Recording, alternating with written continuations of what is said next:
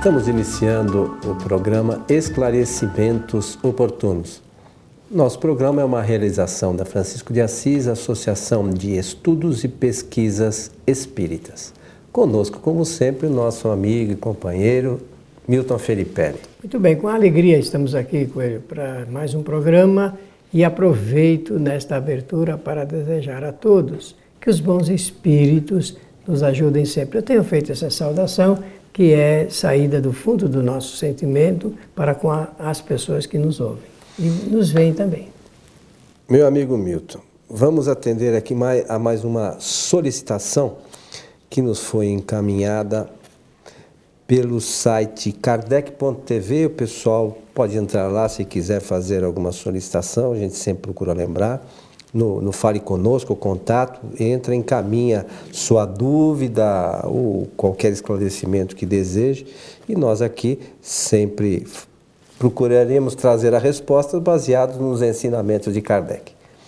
Então, uma, uma das perguntas que nos foi levada, Milton, vocês não acham que é muito fanatismo dizer que tudo o que acontece em nossa vida de ruim é obra dos espíritos? Interessante, né? Claro, porque é do ponto de vista prático da vida. De, pela observação nós sabemos disso. Então, vamos começar do final.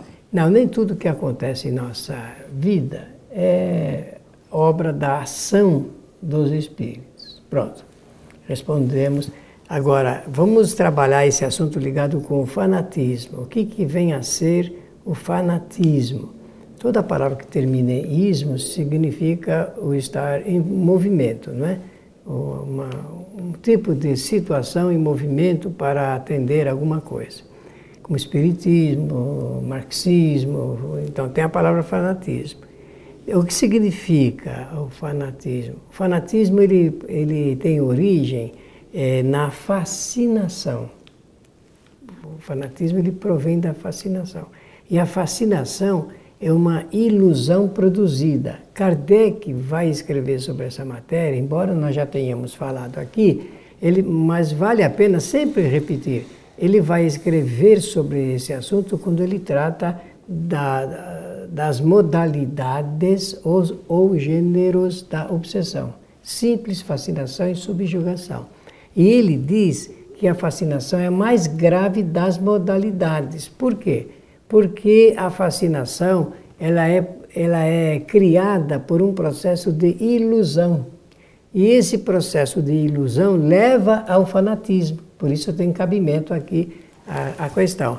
Mas existem pessoas realmente fanáticas ao ponto de acharem que tudo que acontece em nossa vida é obra de espíritos? Sim, existem pessoas fanáticas que pensam que tudo que acontece é, é produzido pelos espíritos. Mas também isso tem uma causa, que é a ignorância. A falta de conhecimento leva a pessoa, às vezes, principalmente quem não estuda o Espiritismo. Quem não estuda é que pensa assim, porque quem estuda sabe que não é assim que funciona. Nem tudo é obra dos espíritos. Mas depois nós vamos fazer um outro comentário para ajudar realmente nós entendermos esse assunto. Por ora, eu quero terminar dizendo que o fanatismo ele provoca o processo de fascinação dentro da ilusão provoca um travamento do raciocínio da pessoa. Ela não raciocina e ela fica iludida. É, é ilusão por um namorado, um namorado, ou mãe, ou, ou um partido político, uma religião, Existem sempre pessoas fanatizadas porque elas estão com o seu raciocínio travado em função do que essa eh, ilusão produziu. Mas é, eu queria, Milton, acrescentar o seguinte. Na, na questão 258, é, até a 273, até anotei aqui, a última que eu não me lembrava, mas a partir da 258 do Livro dos Espíritos, Kardec vai perguntar aos espíritos quem é que escolhe o gênero de provas que quer enfrentar, que um espírito enfrenta nas suas encarnações. E os espíritos respondem categoricamente que somos nós que escolhemos o gênero de prova que queremos enfrentar. Por quê? Nós, no mundo espiritual, temos uma lucidez muito maior daquilo que é bom para nós e não é bom para nós no decorrer da nossa encarnação, para a nossa evolução, porque a, a, a, quando estamos no, no, mundo espiritual, nós temos a, certeza de que nós temos que melhorar. E, e a gente consegue vislumbrar lá alguns meios. Só que quando a gente chega aqui, a gente esquece do passado. E isso também, de alguma forma, é extremamente benéfico para o nosso oh, espírito. Porque imagine que nós, nós dois aqui, nós tenhamos tido uma relação numa vida passada, que eu matei você ou você me matou. Imagine se a gente soubesse disso hoje, como é que ia ser?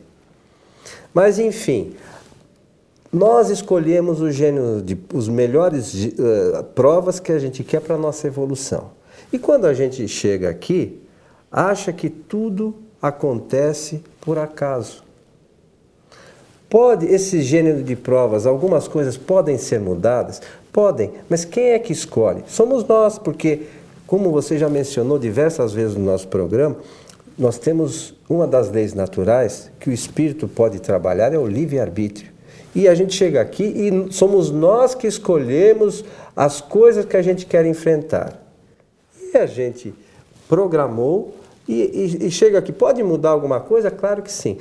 Só a gente só não pode pensar porque eu fiquei resfriado, porque nós programamos um resfriado. Não é isso. São as coisas principais. Então a gente tem que entender que é, é, essa programação feita por nós é com o objetivo de que a gente possa evoluir. E, e não atribuir tudo aos espíritos, né?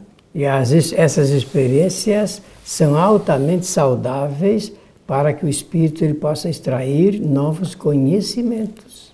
E esses novos conhecimentos vão dar a ele a chance de progredir espiritualmente. Esses são os novos conhecimentos, conhecimentos principalmente aqueles mais avançados. Doutrinariamente, então, não assiste razão aquele que diz que tudo que acontece na vida de uma pessoa é obra de espíritos. Isso é verdade. Agora, só que tem um detalhe, e eu disse que ia mencionar depois dos comentários iniciais. É que quando nós começamos uma experiência nova, vamos usar essa expressão aqui, por causa desse assunto de, de influência na vida, das, dos acontecimentos, nós emitimos ondas de pensamento, falamos, temos a, a, novas ações e isto atrai novos espíritos ou velhos conhecidos. Então é real que nem tudo que acontece em nossa vida é obra de espíritos, mas também é real que eh, quando nós começamos as coisas, as atividades nossas, as experiências, nós atraímos espíritos. Kardec também fala isso, que muitas vezes claro. são os espíritos que nos dirigem, eles influenciam. Nós mencionamos no programa anterior isso, né, mesmo?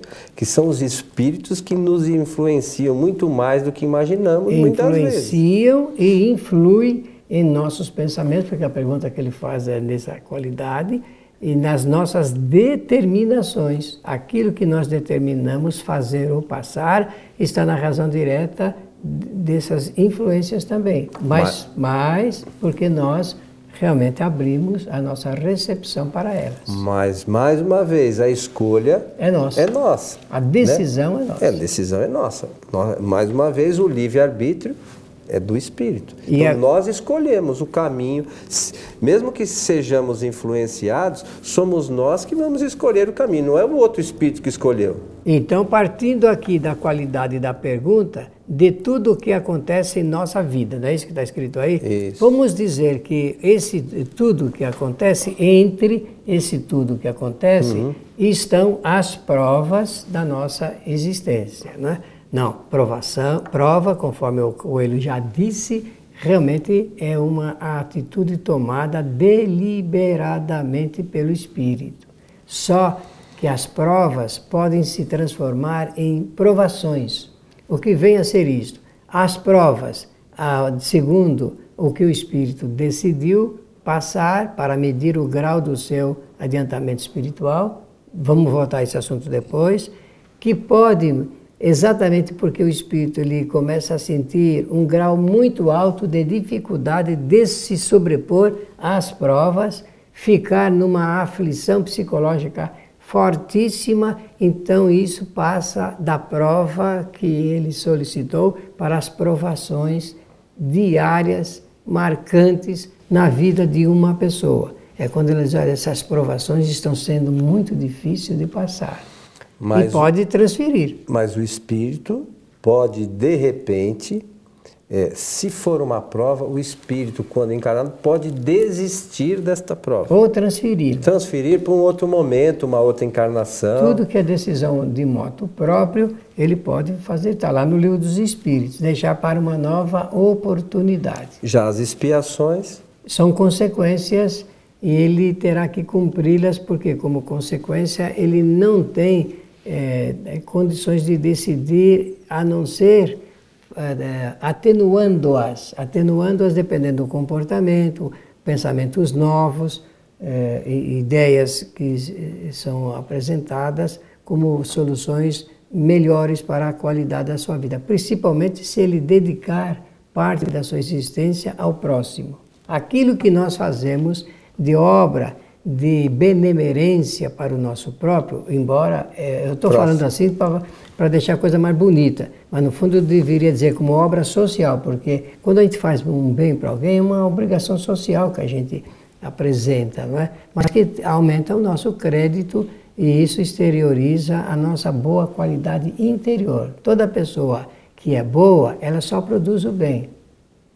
E tem tudo a ver com a nossa mudança moral, né, Milton? É tudo a ver mesmo. É porque à medida que a gente vai adquirindo novos, novos conceitos de moral, nós vamos entendendo que a caridade é algo essencial para a nossa caminhada, né? Isso mesmo. Olha, eu gostei muito da pergunta porque ela dá chance de nós fazermos uma reflexão sobre os acontecimentos da vida e também porque muita gente sempre acha que o que acontece consigo, mesmo às vezes até coisa boa, ela não, não coloca é, como crédito da sua, do seu comportamento, do que ele já conseguiu de melhora na existência. E, e sempre fala, oh, isso daí foi um presente dos céus, presentes de Deus, presentes de Jesus, dos bons espíritos. Tomar cuidado com isso. Não, a gente não pode ter nenhum receio de argumentar de que coisas excelentes que aconteceram em nossa vida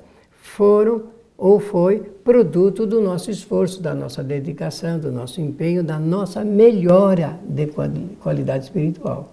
Causa e efeito. Com toda certeza. Se está, é um, é um merecimento. Posso dizer isso. Merecimento significa.